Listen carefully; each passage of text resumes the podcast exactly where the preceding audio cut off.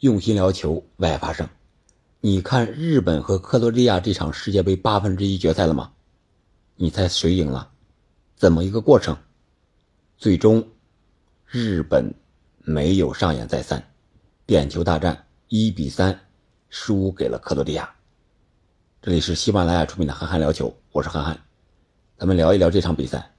这场比赛，日本一上来可以说是打的还是比较积极主动的，也取得了一定的效果。他们主要把进攻火力集中在了两个边路，特别是右边路的伊东纯也，连续几次传中制造了一定的威胁，但是还是没有造成实质性的打中球门范围之内的攻门。虽然日本队的进攻非常的坚决和快速，一 v 一日本也不吃亏啊，特别是有一个小细节，在角球旗附近。当时日本队是两名队员，是过掉了克罗地亚的三名队员，包括挤掉了莫德里奇，然后形成了传中打门的机会，说明日本队在整体还有在球员个体上已经达到了这些欧洲强队的水准。进球是怎么发生的呢？日本队率先进球，取得了领先，是利用战术角球的机会。第四十三分钟，由前田大然在门前二次抢点，将比分率先改写为一比零。但是克罗地亚就是稳定，就是有韧性，就是有耐心，他们并没有着急，按照自己的既定套路去打。下半场第五十五分钟，佩里西奇利用一个头球的机会，将比分扳为了一比一。随后，双方是调兵遣将，日本队也是先后换上了他们的所谓的后发制人的什么三山勋呀、前野拓磨呀啊一系列的南野拓实之类的主力吧。但是，可能是前几场比赛耗费了他们太多的体能，这场比赛也许是克罗地亚的控球战术起了作用，他们并没有发挥出那种群狼式的那种反击攻势。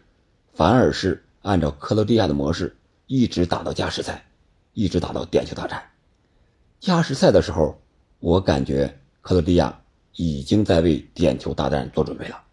这里边不得不提的就是他们的主教练达利奇换人，他们先后换下了他们的核心摩迪、科瓦契奇还有佩里西奇，换上的都是一些个保持体力比较好的。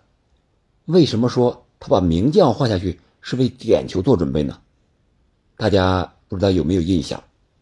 罚点球的时候啊，本届世界杯，你看莱万曾经两次罚丢点球，而梅西呢也罚丢了点球，还有加拿大的阿方也罚丢了点球。为什么？因为他们是名将，门将，球队都在研究这些名将罚点球的方式，肯定会做出相应的一个。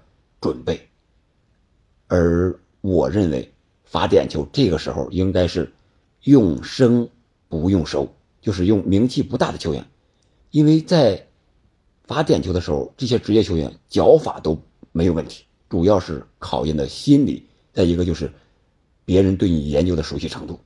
显然这一招克罗地亚是提前做好了准备的，森保一应该是败在这儿了，虽然他也做了。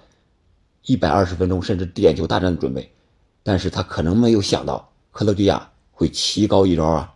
他们把这些个他认为可能罚点球的这些人给换下去了。